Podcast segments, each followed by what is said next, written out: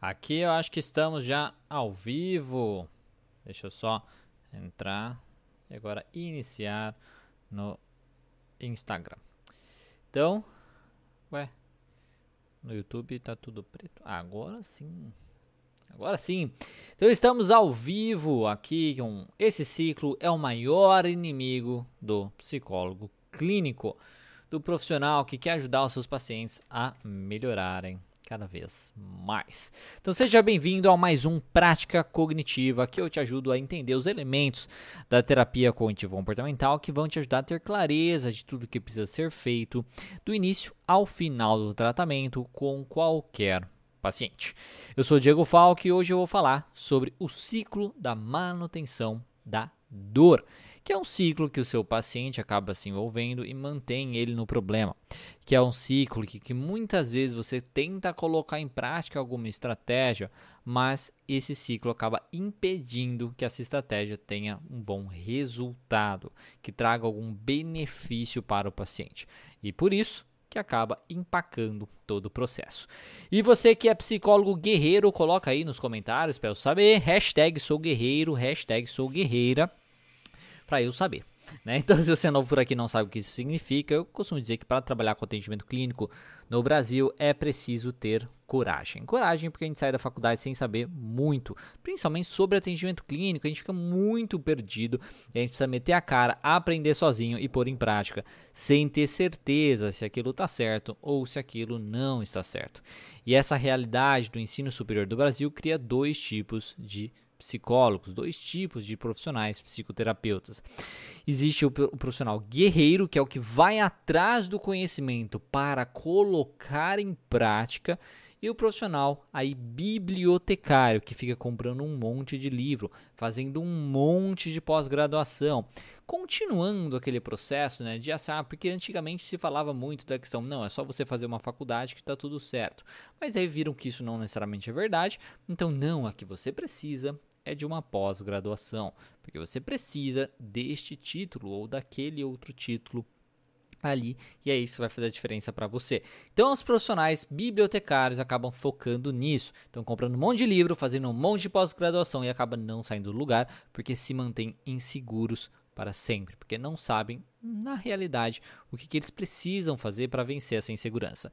E o guerreiro ele sabe que ele precisa estudar, mas que ele precisa colocar em prática precisa vencer o medo. Ele precisa da coragem, tá certo? Então comenta aí com a hashtag sou guerreira, sou guerreiro para eu saber se você é guerreiro ou guerreira. tá bom? E vamos começar esse conteúdo. A primeira coisa então para a gente falar é o que seria o ciclo de manutenção da dor, né, que eu gosto tanto de falar. Basicamente, é ele que explica o paciente desenvolver e fortalecer o seu transtorno ou seu problema. Então, assim, durante a nossa vida, tá? Então, o, o Mikael já colocou aqui, sou guerreiro, muito bom, Mikael. Então, assim, durante a vida, né, das pessoas, durante a vida do paciente, ele foi desenvolvendo crenças, né, crenças bem negativas, irreais, rígidas sobre ele mesmo, sobre o mundo e sobre o futuro. Quando ele tem essas crenças bem desenvolvidas, então, ele começa a se envolver em, em certos esquemas de funcionamento que mantêm, que geram todos os seus problemas. Né? Então ele entra num certo relacionamento, uma crença sua é ativada, ele acaba entrando num esquema de funcionamento referente àquele relacionamento. Não posso me comportar dessa maneira, devo me comportar assim, assado e por aí vai.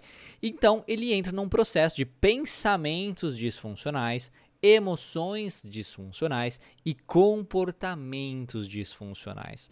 O problema aí é que muitas vezes esse comportamento acaba mantendo o paciente no seu problema, tá? ele acaba não resolvendo as suas crenças, não resolvendo os seus pensamentos disfuncionais. E isso é o ciclo de manutenção da dor. Então o paciente se envolve em padrões de funcionamento que mantém ele no seu problema, tá? Então, basicamente, vou até mostrar aqui para vocês, principalmente para o pessoal que estiver no YouTube, mas eu vou tentar desenhar na, no ar, pessoal que estiver no Instagram, aqui, opa, botão errado no Instagram o ciclo de manutenção da dor. Então esse daqui é um diagramazinho que eu gosto de utilizar como exemplo aí do ciclo de manutenção da dor. Então nós temos aqui o modelo cognitivo. O que é o modelo cognitivo? Ele mostra pra gente que quando nós temos uma situação, um evento, um gatilho, tá? Então nós temos uma situação, um evento, um gatilho. Esse, essa situação ela gera um pensamento automático, tá? Então ela gera um pensamento automático. Então eu penso algo sobre aquela situação que aconteceu. Eu penso algo sobre o evento que está acontecendo ou sobre o gatilho. O, o Ceni Lima perguntando qual é o endereço no YouTube. No, na, no link da bio tem lá. O YouTube é o YouTube da live. Tá? É o canal do YouTube Lives. Tá? Então, terapia é, cognitiva para profissionais lives. Você encontra no link da bio um botão lá para você poder acessar, tá certo? Enfim, então você tem uma situação gatilho, isso gera então um pensamento aí automático, e esse pensamento automático gera então uma resposta emocional, tá? Então gera uma resposta emocional, é uma ansiedade, uma tristeza, uma, enfim, né, raiva e por aí vai. Quando nós temos isso, então, nós temos uma resposta fisiológica também que tende a ser relacionado com a nossa resposta emocional. Resposta fisiológica, para quem não sabe, o coração batendo mais forte, uma sudorese, né, então a gente começa a suar bastante, dor de barriga, coisas nesse sentido. E nós temos então uma resposta comportamental, que muitas vezes podem ser comportamentos de segurança, que são comportamentos que nós temos que acabam mantendo a gente no nosso problema. Ok, este é o modelo cognitivo normal. Situação, pensamento, aí, pensamento é, e re reações. Então, resposta emocional, fisiológica e comportamental. O problema é que não para por aí. As pessoas não funcionam simplesmente, ah, eu tenho esse modelo cognitivo e acabou. Não é assim que funciona. Na maioria dos casos, na verdade, todos os casos, tá? O paciente ele possui interpretações secundárias. Ele possui interpretações secundárias sobre cada parte ali daquele modelo cognitivo dele. Isso vai gerando novos modelos cognitivos, vai gerando ali justificativas para o seu funcionamento e isso vai fortalecendo as suas crenças disfuncionais. Então, um exemplo aqui, né? Então, eu posso ter uma interpretação secundária do meu pensamento automático. Então, vamos supor que eu tenho é, pensamentos, é, é, sei lá, pensamentos obsessivos. Então, tá. Então, eu tive um pensamento obsessivo, tá? Um pensamento obsessivo lá, tal, sobre alguma coisa. Pensei algo errado, pensei uma coisa muito negativa. E aí eu tenho uma interpretação secundária a respeito disso. Ai, meu Deus do céu, eu não posso pensar assim. É terrível ter este pensamento. Isso é uma coisa absurda. Somente pessoas com loucas têm pensamentos dessa, desse nível e coisas assim. Quando eu tenho essa interpretação secundária, isso me gera mais desconforto. Então eu fico ainda mais ansioso, eu fico ainda mais triste, muito mais chateado com essa situação. E essa tristeza reforça porque daí eu começo a pensar, então essa tristeza tem uma interpretação disso também. Nossa, tá vendo? Olha como eu fiquei triste. Isso deve mostrar que eu sou realmente disfuncional, que eu sou realmente problemático. E por aí vai. Se eu posso pegar um, um, exemplo de um paciente com ansiedade social, que eu acho que é o, é o mais clássico que eu gosto de utilizar, né, normalmente. Então, tem lá uma situação, é pensar sobre uma apresentação na faculdade, o, o, encontro lá com os colegas e o paciente pensa: então, ai meu Deus do céu, as pessoas vão me julgar, as pessoas vão me achar estranho, tá? Então as pessoas vão me achar estranho e vão acabar se afastando de mim. Isso gera uma ansiedade no paciente e ele tem então uma resposta comportamental de evitar ir nos lugares. Quando ele tem essa resposta comportamental de evitar ir nos lugares, tá? De evitar ir no lugar, de tentar fazer apresentação, de sair com os colegas e coisas nesse sentido, a sua ansiedade diminui. Por conta da sua ansiedade ter diminuído, ele sugere uma interpretação secundária, de tipo, olha, esse comportamento deu certo. Eu não ir ao evento foi positivo para mim. Eu não realizar tal atividade foi positivo para mim porque eu acabei me tranquilizando, eu fiquei tu, ficou tudo certo, né? Ah, deixa eu só verificar, vai que no YouTube tá sem som, sei lá, e as pessoas estão comentando, não, tá tudo certo. Então, é... Agora o que eu vi no... Ah, não. Deixa eu só ver aqui. no no YouTube eu achei que tava mostrando na tela, mas não acho que não tá mostrando na tela. É, tá com som. Mas só me confirma aí se tá aparecendo na tela o, o, o ciclo que eu tô mostrando aqui. Porque aqui pra mim aparece como se não estivesse mostrando. Tá aparecendo? Oxi, que bizarro. então tá bom. Então, assim, então, as interpretações secundárias, o que, que elas podem fazer? Né? Elas acabam gerando novos modelos cognitivos. Então, por exemplo, vamos supor o paciente fica ansioso. E aí ele tem uma interpretação dessa ansiedade. Aonde, nossa senhora, eu não posso ficar ansioso. Ou por que, que eu sou assim? Isso não é justo. Não é certo eu ter essa ansiedade. Eu não, nunca vou superar essa ansiedade. Isso gera um novo modelo cognitivo daquele paciente, onde ele começa a ficar triste, onde ele começa a se envolver em comportamentos relacionados com a tristeza.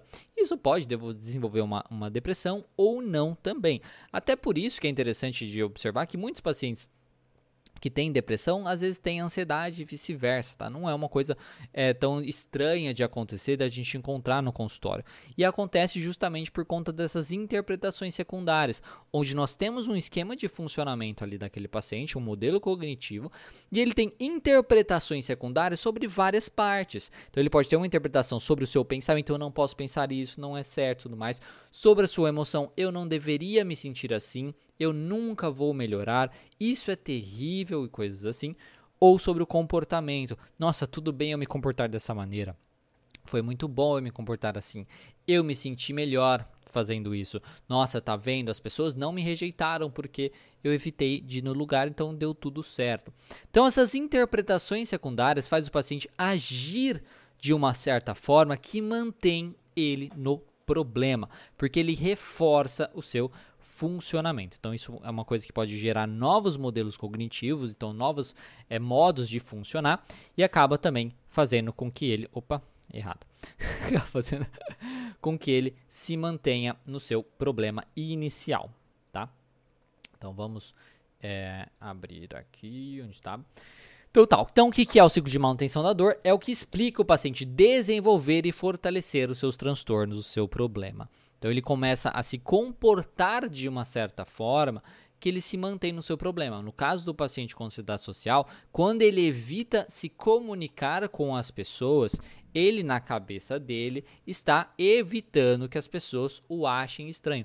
Se eu não conversar com ninguém, ninguém vai saber que eu sou estranho. Se ninguém vai saber que eu sou estranho, eles não vão se afastar de mim. Esse é o pensamento do paciente com ansiedade social, por exemplo. E aí, ele então evita conversar com as pessoas. Só que no fim das contas, as pessoas acham ele estranho justamente porque ele não conversa. e aí acaba dando o mesmo resultado. Ele fica preso no mesmo problema. Até porque ele não testa essa, essa ideia de que as pessoas vão achar ele estranho. Porque isso é falso, isso é irreal, isso é exagerado. E mesmo que as pessoas achem ele estranho, as consequências disso não são tão terríveis quanto ele imagina. E ele não consegue também testar isso. Ele não consegue ver que ele consegue é, superar essa questão, tá? Então, ele é utilizado tanto pelo paciente quanto pelo psicoterapeuta como base do tratamento. Quando nós temos isso do ciclo de manutenção da dor, a gente consegue perceber, descobrir, né, como o paciente se mantém no seu problema. O paciente consegue perceber, poxa, então eu percebo que sempre que eu me comporto dessa maneira, eu acabo mantendo o meu problema. Eu não ajudo, tá? Eu não me ajudo a atingir as minhas metas, os meus objetivos e por aí vai. E como que isso pode ajudar então o psicoterapeuta? Ele pode ajudar a gente identificar os padrões do paciente. Então, o paciente ele tem padrões de comportamento, padrões de funcionamento. Se eu consigo ver que muitas vezes ele tem essas interpretações secundárias da sua ansiedade. E isso gera um novo modelo cognitivo, um novo problema que mantém. Então vamos supor, um exemplo aqui. Então tá, então eu tenho um paciente ansioso, Bom, ansioso. E uma das, das estratégias que a gente combina ali no processo de terapia é que ele realize algumas exposições. Então, que ele saia de casa, converse com algumas pessoas, tá? Então, a gente desenvolveu essa estratégia para lidar com a sua ansiedade. Só que, Se o paciente em um certo em algum momento desse, ele sente ansiedade e aí ele tem uma interpretação secundária dessa ansiedade que você não identificou anteriormente. Uma interpretação secundária dessa ansiedade. Ai meu Deus do céu, por que sou assim? Eu nunca vou melhorar. Isso não vai dar certo tal. Ele fica mais triste e todos nós sabemos, quando nós ficamos tristes, a gente não tem vontade de fazer muita coisa. A vontade é de ficar quieto, a vontade é realmente ficar mais reflexivo, de se enfiar dentro do quarto e ficar escutando música triste ou chorar no banho ou coisas nesse sentido. Então, quando a gente está triste, a gente não está motivado, tá? Para fazer muita coisa. Então, neste caso do exemplo do paciente ansioso, ele não vai ter muita energia para fazer a estratégia que a gente se propôs. E se a gente não identifica o motivo disso, que foi a respeito dessa interpretação secundária que ele teve da sua ansiedade, que gerou todo esse processo de funcionamento que deixou ele mais triste e mais apático e mais difícil, né, de, de mais desmotivado para fazer as coisas, a gente não vai conseguir ajudar esse paciente. Então a gente consegue identificar, se a gente foca nessa questão do ciclo de manutenção da dor, a gente consegue identificar os padrões do paciente, entendendo as interpretações que ele tem sobre as mais variadas coisas, interpretações sobre o seu funcionamento, e isso a gente vai ajudar a saber quais obstáculos ele mesmo coloca aí durante o processo de melhora. Então, a gente consegue entender como ele está funcionando e como ele se mantém no seu problema também. Porque daí, nesse caso, exemplo também, o paciente não faz a atividade que a gente se propôs, ele interpreta isso também, nossa, tá vendo, eu nem fiz a atividade que o meu terapeuta falou, coisa nesse sentido, isso deixa ele triste, novamente. E se a gente não identifica isso, a gente não lida com esses pensamentos, vai ficar cada vez mais difícil dele realmente fazer o que ele precisa fazer porque ele vai ficar se colocando cada vez mais para baixo, vai ficando cada vez mais desmotivado para fazer aquilo. Então, identificar esses ciclos de manutenção é muito importante. Tá? Então, ajuda também a descobrir as estratégias compensatórias do paciente e as suas justificativas também de pensamento. Então, muitas vezes o paciente tem estratégias compensatórias, né? Tipo, ah, não, eu vou, como eu falei, vou evitar ir na festa para ninguém me achar estranho, vou evitar fazer uma apresentação na sala de aula. Vou evitar sair para que as pessoas não me rejeitem, para não perceber que os outros não gostam de mim, tá? Vou evitar fazer isso, vou evitar fazer aquilo, enfim, estratégias compensatórias que o paciente pode ter. Vou perguntar para o outro, estou na dúvida, estou sofrendo muito com essa dúvida, eu preciso perguntar. Então, às vezes ele tem a estratégia compensatória de perguntar, de reafir buscar reafirmações com as pessoas para não viver na incerteza. No caso de transtorno de ansiedade generalizada, por exemplo, então aquela coisa de não viver com a incerteza.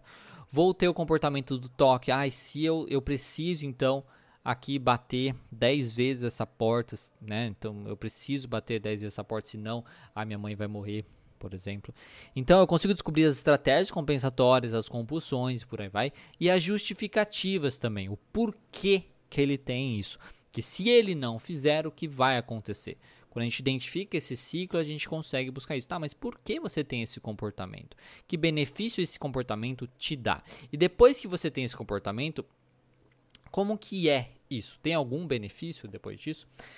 Ajuda também a reconhecer os obstáculos no alcance das metas e valores. Então, quando a gente está indo buscar as metas e valores do paciente, muitos obstáculos vão acontecer, como esse exemplo que eu dei da interpretação que ele teve, que o paciente ansioso teve, de ficar, é, acabou ficando triste, e isso impediu ele de realizar as atividades. É, ter como base também um trabalho é, de trabalho quando temos um obstáculo. Então, tem, ter como base de trabalho quando temos um obstáculo. Nós teremos aí um obstáculo, nós vamos identificar todo esse funcionamento e trabalhar com isso. E se esse conteúdo aqui estiver te ajudando ou estiver muito confuso, por favor me avisem, tá? Se estiver muito confuso, que eu preparo depois uma outra aula um pouco mais clara, talvez. tá bom? Mas me avisem, se ninguém me avisa, eu não, não tenho como saber. Então, se esse conteúdo estiver te ajudando, compartilhe com outros estudantes ou psicólogos aí se você acredita que podem se beneficiar desta aula. Se você está no YouTube, aqui embaixo tem uma setinha para você fazer esse compartilhamento. Se você está no Instagram, tem um aviãozinho do papel, de, do papel, de papel aqui para você fazer este compartilhamento. Então clica na setinha, no aviãozinho e me ajuda a levar esse conhecimento mais é, adiante aí para mais profissionais da psicologia, porque minha missão aqui nas redes sociais é ajudar profissionais de psicoterapia a ter mais confiança nos seus atendimentos e assim deixar a psicologia clínica e a terapia contínua comportamental mais acessível para todos. Então, quem compartilhou, escreve aí. Curtir, curtir também esse conteúdo clicando no coraçãozinho e no joinha. E como que esse ciclo de manutenção da dor pode ajudar justamente saber realmente o funcionamento, né, do paciente, saber como que ele coloca obstáculos na sua, na sua vida, como ele acaba se mantendo naquele problema, as justificativas que ele dá para se manter, para se manter naquele problema, né? Porque ele tem uma interpretação do seu pensamento, ele tem uma interpretação do seu comportamento, né? No sentido, poxa, eu sou é, é, muito bom ter esse comportamento, foi viável, foi muito foi porque eu tive esse comportamento que eu não sofri e por aí vai, tá? Então, como pode ajudar aí o paciente? Primeira coisa, a autopercepção do seu funcionamento. Se ele entende que toda vez que ele se comporta de certa maneira, ele está se mantendo no problema, que na realidade ele evitar situações que geram ansiedade nele não, não vão protegê-lo de certo modo, na realidade vai mantê-lo na ansiedade ou vai piorar a sua ansiedade. Se ele entende isso, ele consegue ver visualmente isso, tá? Por exemplo, tipo, ai, porque vão me achar estranho, né, se eu não conversar com as pessoas tal. Não, tá, beleza. Se eu conversar com as pessoas, tá, beleza. É, mas se você não conversar com as pessoas, isso te beneficia no quê? Né? Qual que é o seu objetivo? Ah, meu objetivo é ter muitos amigos e tal, ok. E se você não conversar com as pessoas, você vai atingir esse objetivo? Esse vai te ajudar de alguma forma, né? E aí, a gente vai fazendo esses questionamentos, mostrando que e, até mesmo e também assim, você não conversar com outros impede as pessoas de não te acharem estranho? Isso realmente acontece? Isso é uma verdade? Então a gente vai jogando questionamentos assim para o paciente para ele perceber que o seu comportamento na verdade não impede o que ele teme e muitas vezes só reforça e faz com que aconteça algumas vezes o que ele teme. No caso do paciente com ansiedade social, isso é muito claro. Né? Muitas pessoas acabam achando, né, então, o paciente estranho, achando o paciente metido, ou qualquer coisa nesse sentido, porque na realidade ele teme conversar. Isso é uma coisa que aconteceu comigo. Eu acho que acontece, talvez até hoje, ainda é, das pessoas me acharem metido, porque eu tenho essa dificuldade social, por exemplo. Então é uma coisa que acontece. tá bom? Então, ajuda o paciente, quando ele percebe o seu ciclo de manutenção da dor, ajuda ele uma, na autopercepção do seu funcionamento. Porque se a gente quer mudar, a gente precisa, pelo primeiro, reconhecer como a gente está funcionando para a gente saber onde mudar. Então, a gente ajuda o paciente a reconhecer os seus pensamentos, os seus comportamentos e a influência que os seus pensamentos e os seus comportamentos têm na sua vida. Porque muitas vezes o paciente acha que os seus pensamentos, de tipo, ah, eu não posso pensar assim, não sei o quê, ou pensamento, ah, tá tudo bem eu ter, eu ter é, me comportado dessa maneira, ele acha que não tem nenhuma influência, mas tem. São pensamentos e comportamentos que mantêm ele no, naquele problema e ele precisa ter essa consciência para que ele queira mudar, para que ele queira fazer diferente. Também autopercepção do seu ciclo, então, de manutenção da dor e reconhecimento do benefício do uso de novos comportamentos e pensamentos. Porque realizando tudo isso, né, quando ele percebe esse funcionamento e ele vê então, poxa, mas o que eu quero realmente é ter mais amigos. E é, se eu ficar evitar conversar com as pessoas, evitar me socializar, isso não vai necessariamente me ajudar a ter mais amigos, né? Mas se eu sair, me socializar, e, e né, conversar com as pessoas, isso aumenta as chances, não é uma garantia, mas aumenta as chances, né, aumentam as chances aí de eu conseguir ter mais amigos, de eu conseguir me socializar e por aí vai. Então ele começa a perceber como esse o comportamento atual dele, o funcionamento atual dele impede ele de ter comportamentos que estão muito mais alinhados aí também com as suas metas. Então ele vai reconhecer, ele vai, fazer, vai ter o conhecimento, vai ter a percepção do benefício de usar novos pensamentos, de por exemplo, pô, mas toda vez que eu penso isso eu fico triste e aí eu não faço as coisas que eu tenho que fazer.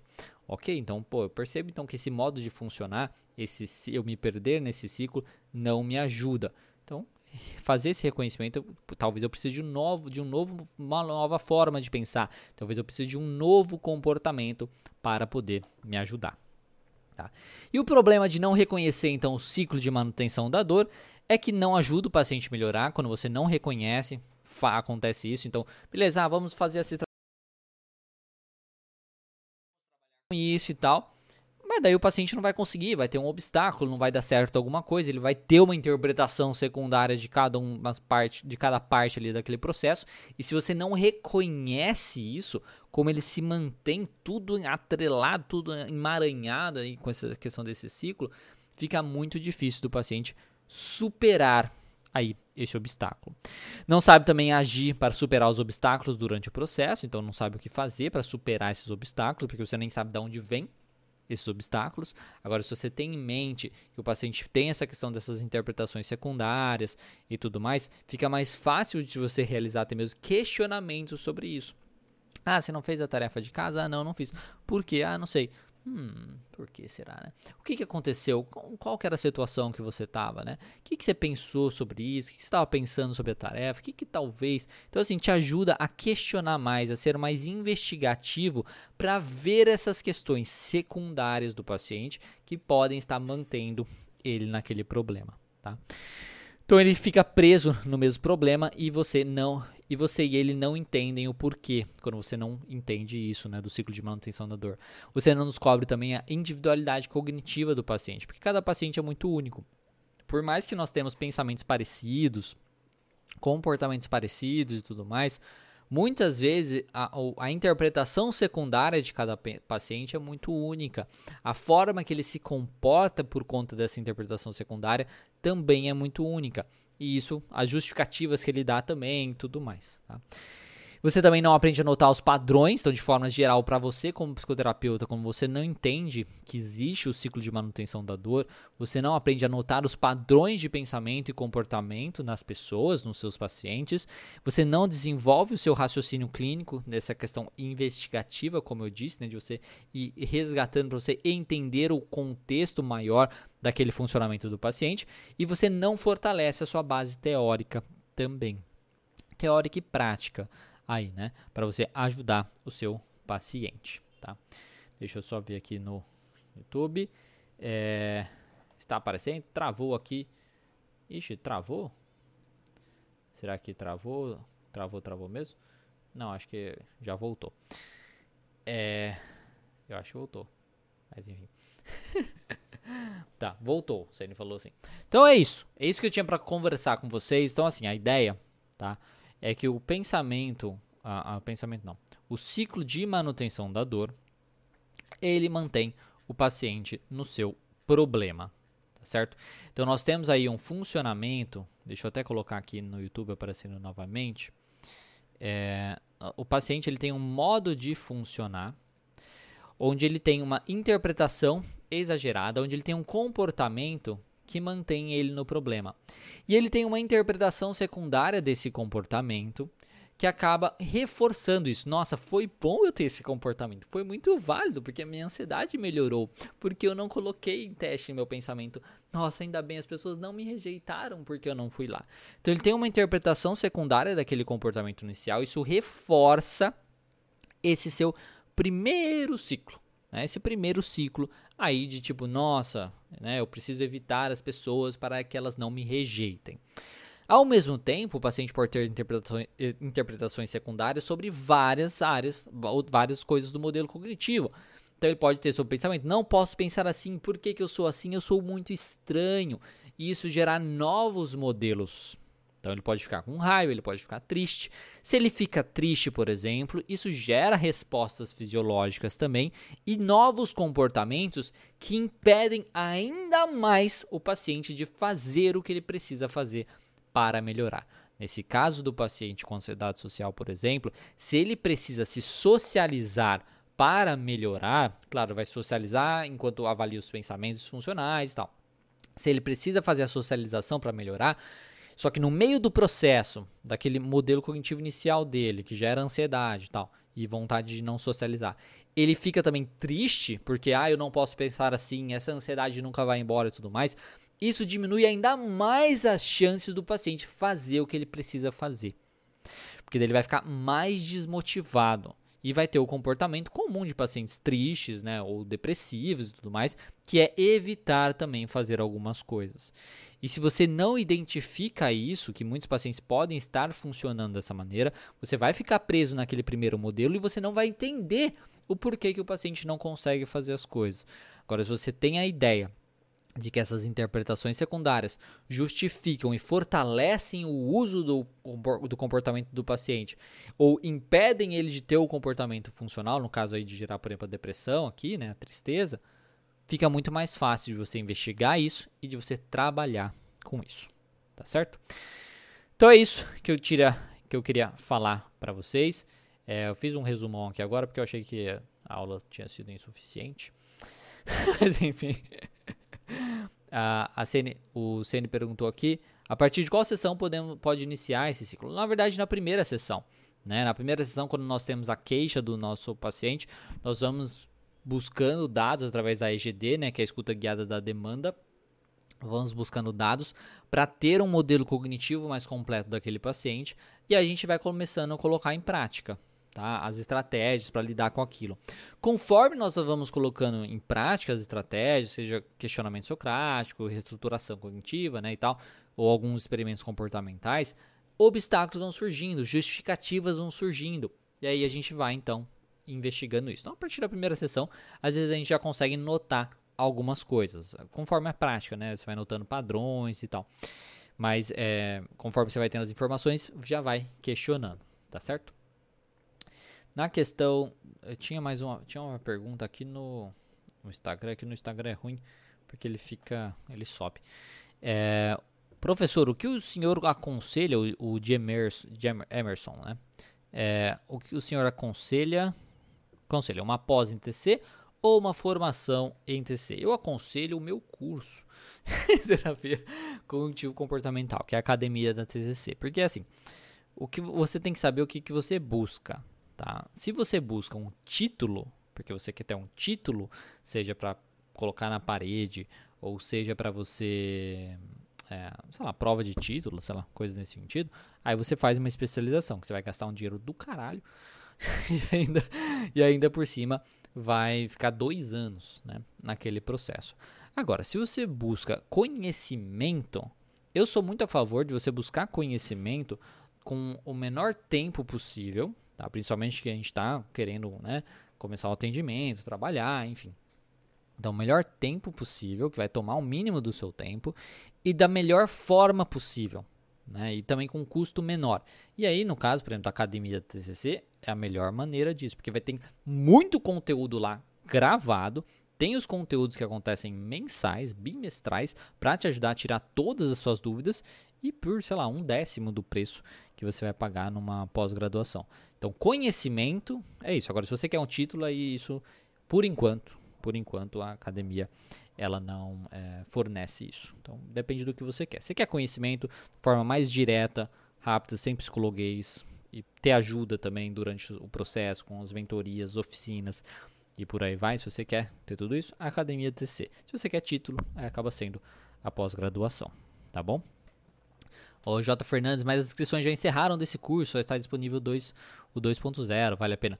Manda uma mensagem para mim, tá? Manda uma mensagem para mim que eu consigo aí te enviar o, o a inscrição, tá bom? É, na verdade, mas é isso mesmo. As, as próximas inscrições vão abrir em, a, em abril, tá? Em abril, mas aí o valor vai ser o valor antigo, tá? Mas manda uma mensagem para mim que eu consigo. O 2.0 basicamente ele é a primeira etapa da academia da TC. Então, se você só quer conhecer a TCC básica assim da teoria e prática, o essencial vale. Agora, se você quer conhecer mais, TCC para ansiedade, TCC para depressão, a psicologia positiva, eu coloco lá também, alguns mini cursos e ter esse acompanhamento para tirar suas dúvidas, participar da comunidade e tudo mais, aí a Academia TC pode ser legal. A Jéssica até falou aqui, ó, melhor investimento que fiz na vida, estou fazendo o curso, super ajuda com os pacientes. Aí, ó, que bom, fico muito feliz, né, que a Jéssica a Academia TC ajuda na, na prática muito. Que legal, fico muito feliz de saber. Depois me manda uma mensagem para você fazer um depoimento para nós. Tá bom, Jéssica? então, muito obrigado aí, pessoal. Espero que tenham gostado. O Nelson perguntou aqui é, quando vai sair a próxima turma do seu curso. A Academia TC e em abril nós vamos fazer o próximo lançamento. Mas se você tiver interesse, Nelson, manda uma mensagem para mim que a gente está vendo aí na nossa equipe de disponibilizar para algumas pessoas, tá certo? Então é isso. Muito obrigado, um excelente dia para vocês, um excel uma excelente semana e qualquer coisa é só faz fazer, não, é só falar. Que eu vi, eu vi aqui a Ana Paula falou assim, eu quero fazer, né, fazer, eu falei fazer, é só falar, tá bom? É isso, pessoal. Então uma boa semana, qualquer coisa é só falar e até mais.